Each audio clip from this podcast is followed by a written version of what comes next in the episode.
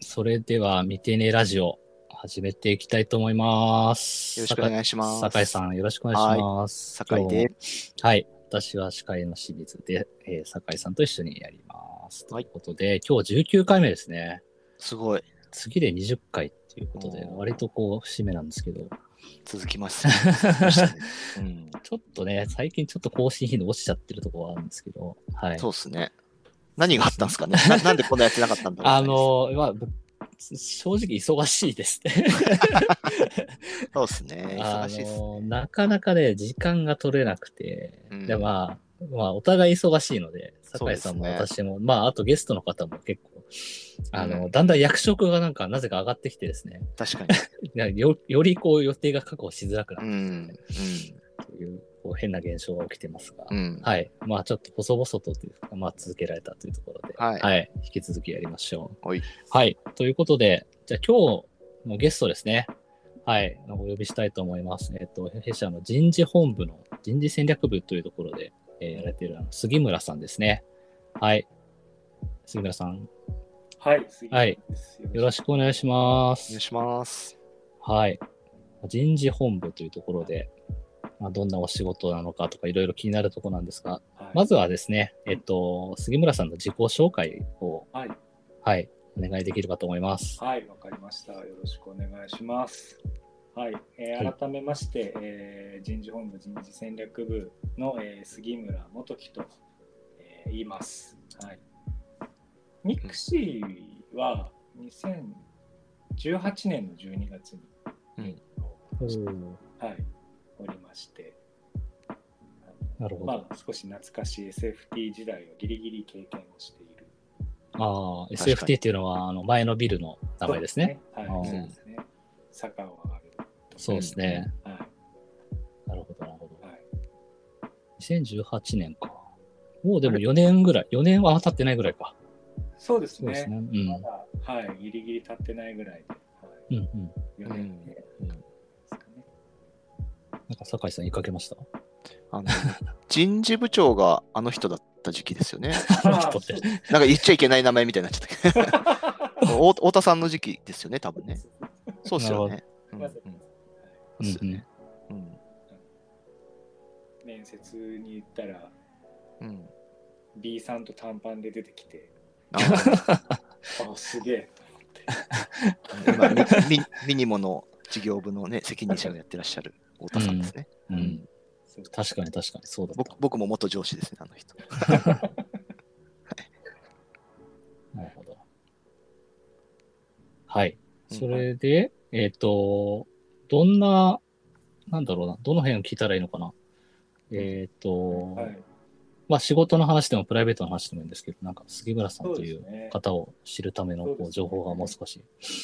なんか、私、これ入社した時も実は自己紹介でお話をしたんですけど。当時ってあの、なんかみんなの前に立って自己紹介する時期ってまだ、ああ、はいなるほど、なるほど。はい、ありありましたね。ありましたよね。いや、SFT にいないとわかんないかもしれない。ああ、そういうのがあったんですね。え ー違うビルにいたんで、僕。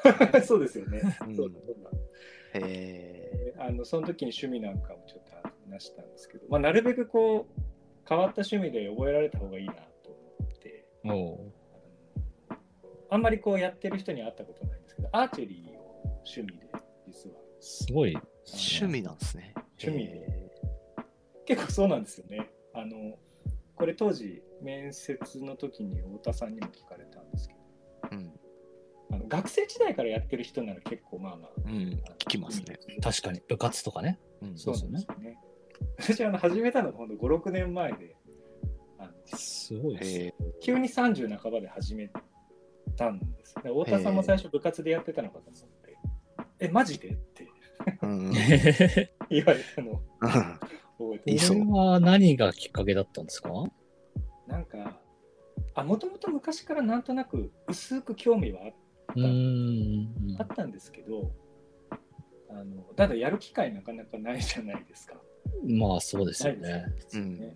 うん。ででもその当時なんかあんまりにもこう運動しなかったんでちょっと運動しなきゃなと思ってうんなるほど。なんか探したんですよ運動したいのは。うん。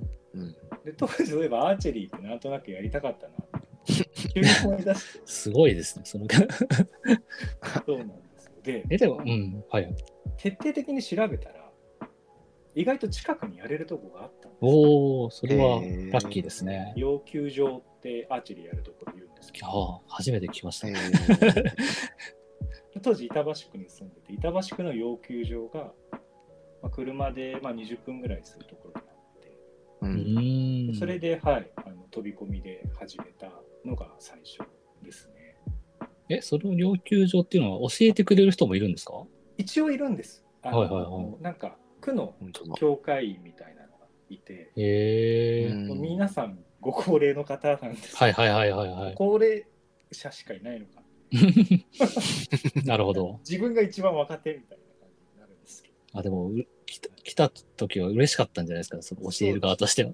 ど。でも意外とみんなあのツンデレであんまりこうちゃんと声かけに行かないと教えてくれない。そうなんですね。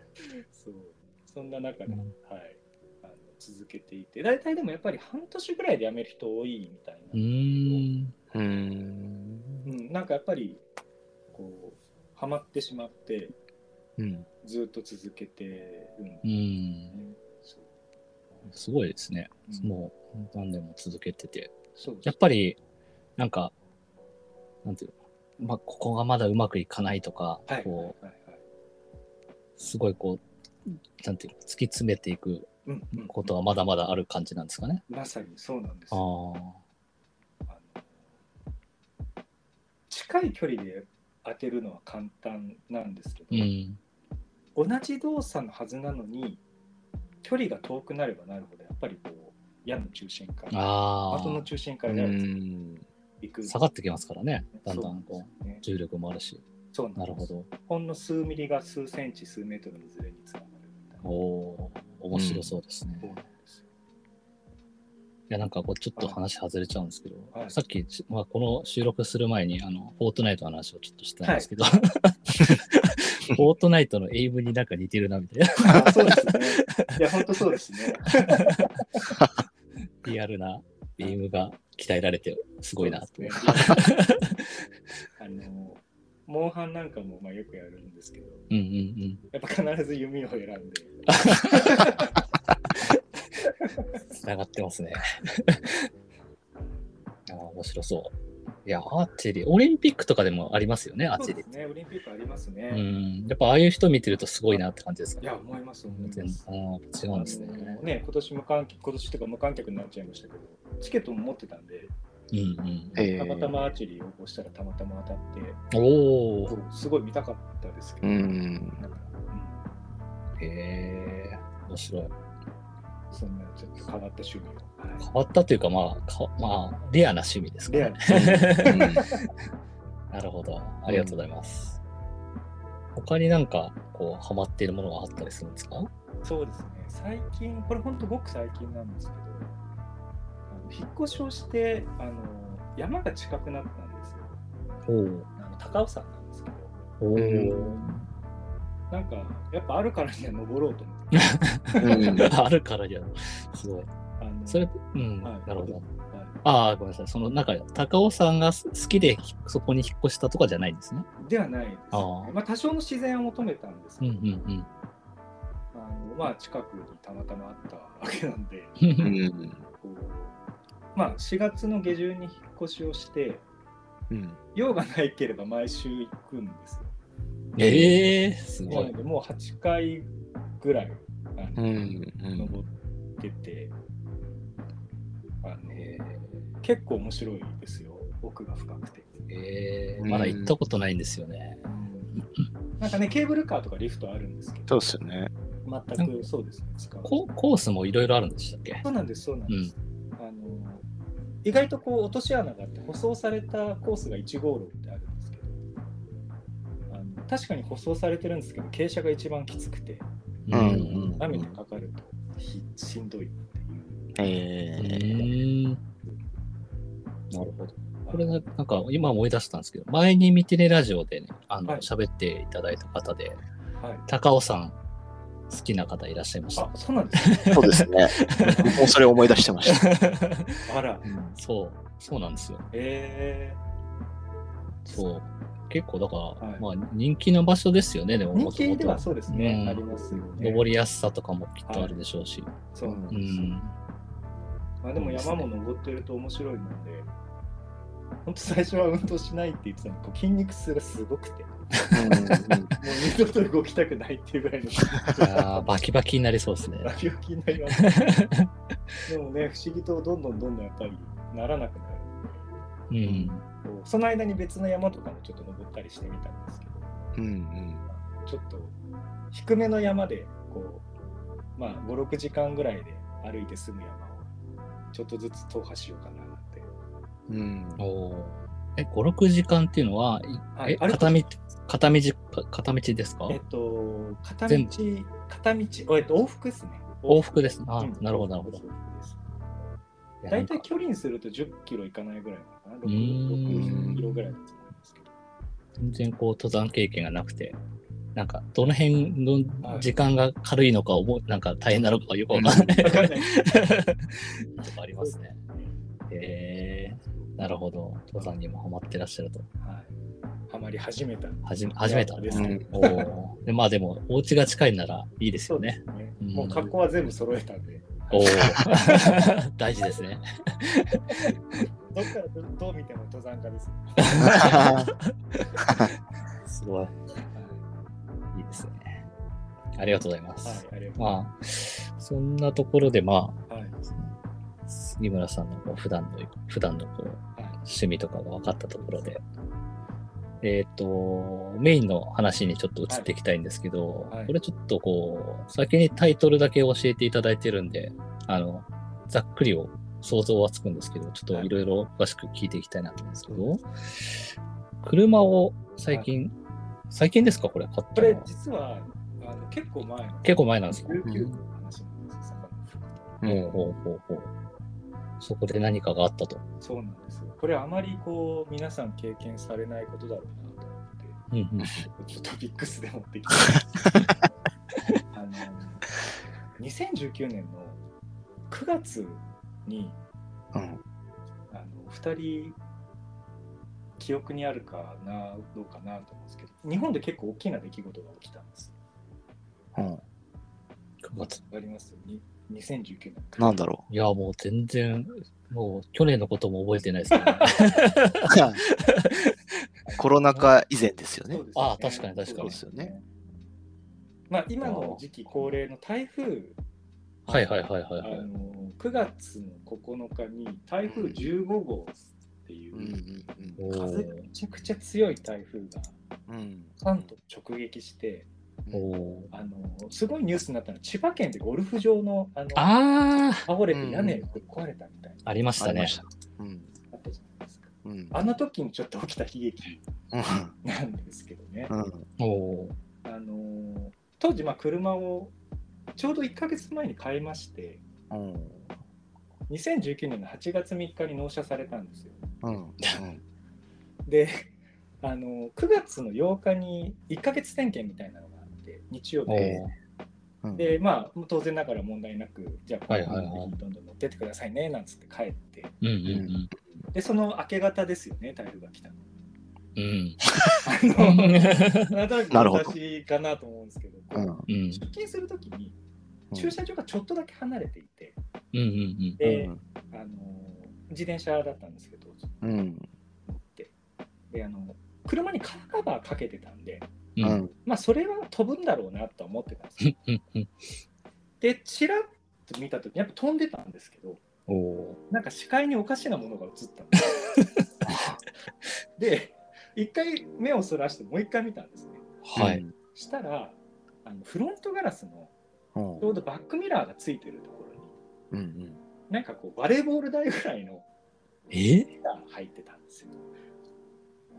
でも、へ目をそらして、ちょっと待てと。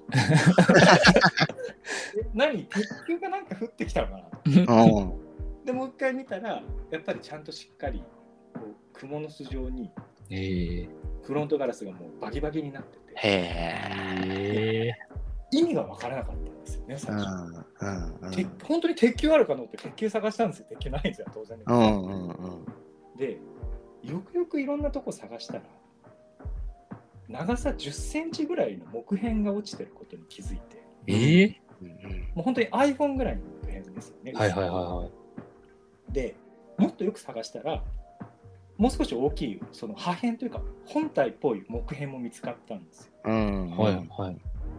まあどうもどっからか木の板が飛んできてうわフロントガラスにこう当たりどころ悪く直撃して、うんへえ。フロントを割れたっ。ていう状うん況だったんですよ。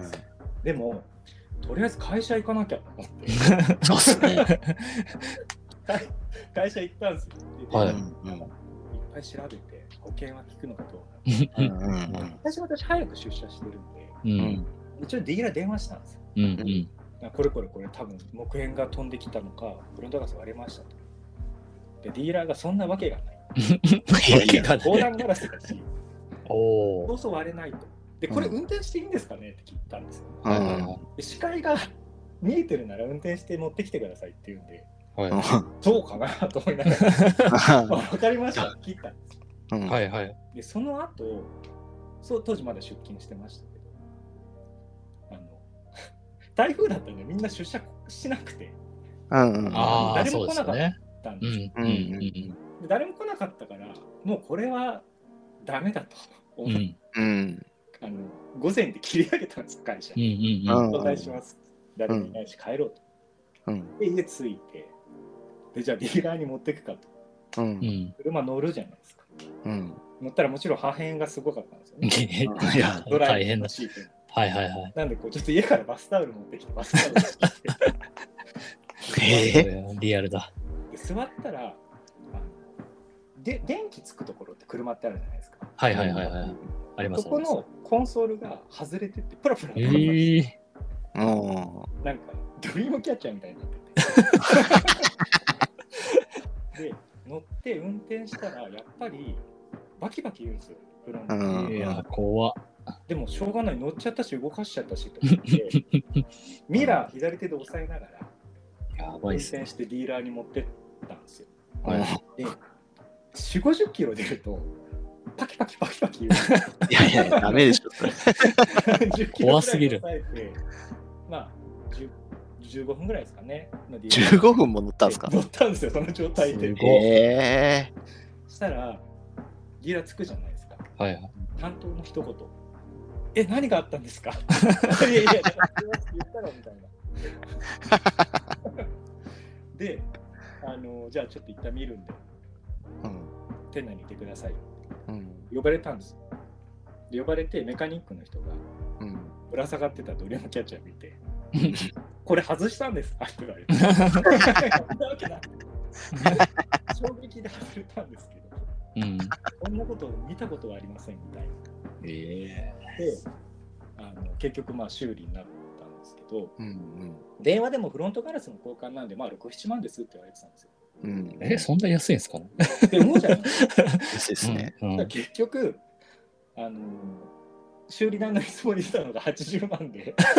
へえ車のカいや、そうーカバーですよね。の中でうん木片が暴れて車にへ傷をついてるからいや板金全部やり直しだみたいー、最悪だ。な話をされてまあ4週間でしたかね。当時やっぱり故障そういうの多かったらしいんですけど事故あのうんうん台風の災害ねまあっていうそんな悲劇があのあったとうん。いやー、悲劇です、ね。やだなそれ以降台風が近づいてくるとうん。近くの有料の屋根のある駐車場に いやー、でも本当そうですよね。しばらくやってました最近なんかまた氷とか増えてるじゃないですか。増えてますね、うんそうねなんか、ああいうの見るたびに、はいあ、うちの地域はセーフだったみたいなでも本当に降ってきたら、どう、何ができるかなって思いますよね。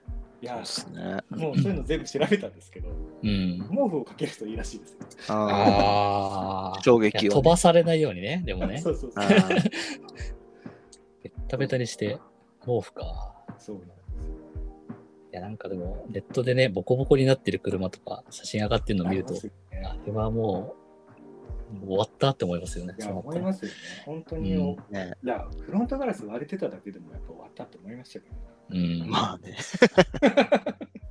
もう今回のはその木、木というかなんか、うん氷とかではないってことなんですかね。全なく、本当にただ単に、飛んできたものが当たったとめちゃく。ちゃ軽い木なんですけど、多分本当人に当たらなくてよかったなぐらいの。ああ、確かに。あうんだし、家に、家の窓ガラスが割ってくる可能性だったわけですねそうな。んです、そうなんです。ちょっと高さがずれてたら、私の家の前にある家の多分ガラスに直撃してたうまわあ、それはそれで、まあ、こっちでよかったなと思いました、ね。うんうんー いや、でも頑丈なのに、すごいですね。飛行ついちゃった感じなんですよね、きいやっとーね。ほんと、本当そうそうっぽいですけどね、はい。やっぱ見るまで信じてくれないなっていうのは、本当に教訓に思いましたけどね、ディーラーの方も。うんうんうん。本当ショックすぎて、い3、4ヶ月ぐらい誰にも言わなかったです。そんなに？これはちょっと傷が癒えないな。ああ、確かに。出費もでかいし、しばらく使えないしそうなんですよね。保険聞きましたけど、まあ、東京はね、もちろん下がっ。ああ、保険か。保険聞くのはまだいいですよね。ね、よかった、うん。そう、修理者扱いにいきなりなっちゃった。まさか納車1きついな。そう確かにそうだ、新車だもんな。そうなんです、そうなんです。これはショックですわ。そんな、ちょっとひときわ変わったネタが。うん。まあ、教訓としては、あれですかね。そういう日は、あの、しま、なんていうの？その被害が合わないようなところに、そうですね。うんっていうところですかね。させるっていう対処が。はい。そう。教なるほどですね。はい。ありがとうございます。いくや、これ、いやいやいやいや、すごい、すごいな悲劇だ。はい。ありがとうございます。まだもうちょっと時間あるんで、はい。あ次のお話でもしましょうか。はい。ちょっとじゃあ、はい。少し真面目な話ですか？はいはいはい。そうですね。あの、まあ、よく人事の仕事してると、うん。あの、まあ、なんで人事を志したのかなってうん。聞かれることも、まあ、よくあるので、うんあの自分の中でも、まあ、いつも振り返ってることなんですけど、なんかいつ人事になったかって、人事になろうと思ったかって、まあ、人それぞれだと思うんうん。うん私あの結構早い方だと思っていて大学の生の時にもう人事を仕事にしようかなって思ったんですよ。すごい。なんか当時こう所属してたサークルが結構厳しいサークルで、うんなんか大学3年生にこう社会とはとか組織とはなんかそんなことも教えるようなサークルで。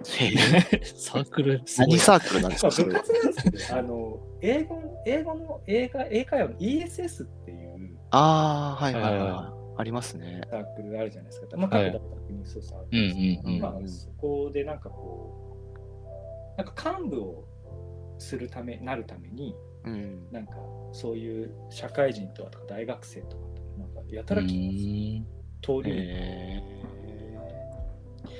でまあまあそれはさておきその自分が担ってた仕事副委員長ってたまたま人事管轄をするような仕事でもあって、うんうん結構厳しいサークルだったんでうん。真面目に英語やりたい人じゃないと結構居心地が悪かっしたんですけど、うん。うんでもまあ大学生のまあサークルなんて言って飲んで楽しいみたいなそうですね。でそういう飲んで楽しいっていう人たちがいられなくなるような組織って嫌だなみたいなああふ。うにも同時に思ったんですよ、うん。居心地いいけどあのなんかちょっと条件が合わないがゆえにやめたいみたいな、うんうん。うん。なんか組織って面白いなってその時も思ってうんそこからこう人にまつわる仕事に携われるとなんかやりがいあるかもなみたいな。ことを、うん。まあ薄くそこから人事を志したっていうのがその最初のきっかけでしたね。そう。でもただやっぱ人事じゃあ就活始まって人事になろうと思ったらうん。よくわかんないですよ何かだうん。うん。あー人事なんて募集ないじゃないですか基本。そうですね。ああ、そうなんだ。そうなんですよ。全然見たこともなかったんで、わかんないですけど。へえ、ないんですね。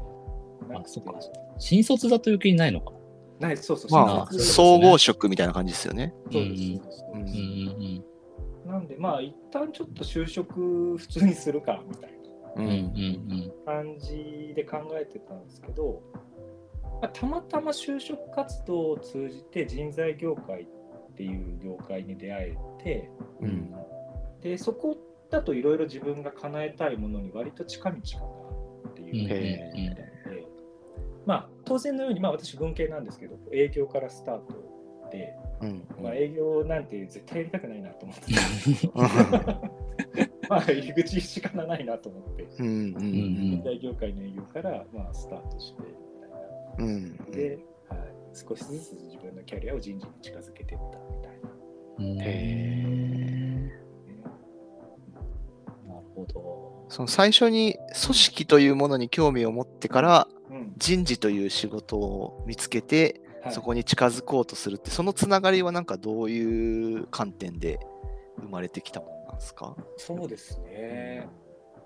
いやでも本当に純粋な気持ちだったので、うんあの人が集まればまず組織っていうのはできるんだなっていうのはその時思った。うんうんうんで、も、どういう人がいてとかどういう目的を持って集まってとかっていうのはうん。あの、まあ、何を価値を感じるとか人それぞれではあるんですけれども、うんうん。でもやっぱりあのいい集団になるにはいい集団になるためのこう仕組みだったり機能っていうのが必要だったりするんだろうなってなんかいろいろ考えてたら、うんうんまあ、そういう思考にたどり着いた。うんなるほどなるほど。で確信したのは大学4年の時に学生団体作ったんですよ、そのサークルの活動が終わったので。はいはいはで学生団体はもうもちろんゼロからだったんですけどその、し出身だったサークルはもう100年ぐらい続くみたいな、まあ、伝統というん新規、うん。で結構その学生団体は就活支援の学生団体当時立ち上げてまだ、うん。そういうの活況ですけど珍しかったんですけど、うん。うんまあ、そこそこうまくいったんですよね。うん。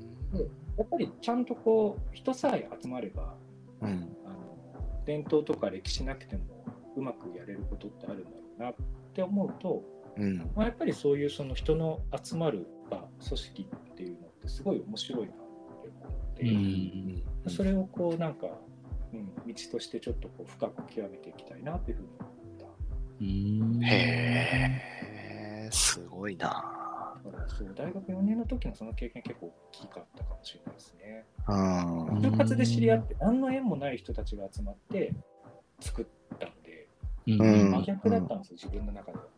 うんうんうんそう。なるほどね。はい。うん。え人人事という仕事があることも気づいたの？結構最近ですね僕ね。あ意識したことがなかったですね本当に。なんかこうやっぱマネジメントとかしていくとうんうんあここの仕事の重要性すごいやっぱ分かるなとか、うんうんうん。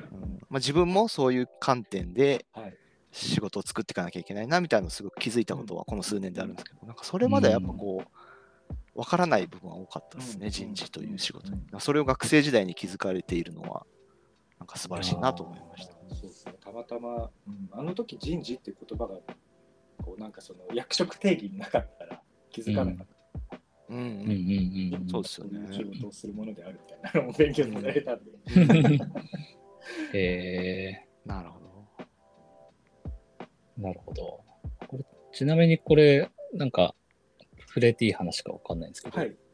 本当は人事志望じゃなかったっていう話もああるんですか？人材業界志望じゃなかったんですよ。ああ、業界が違ったねそうなんですよ。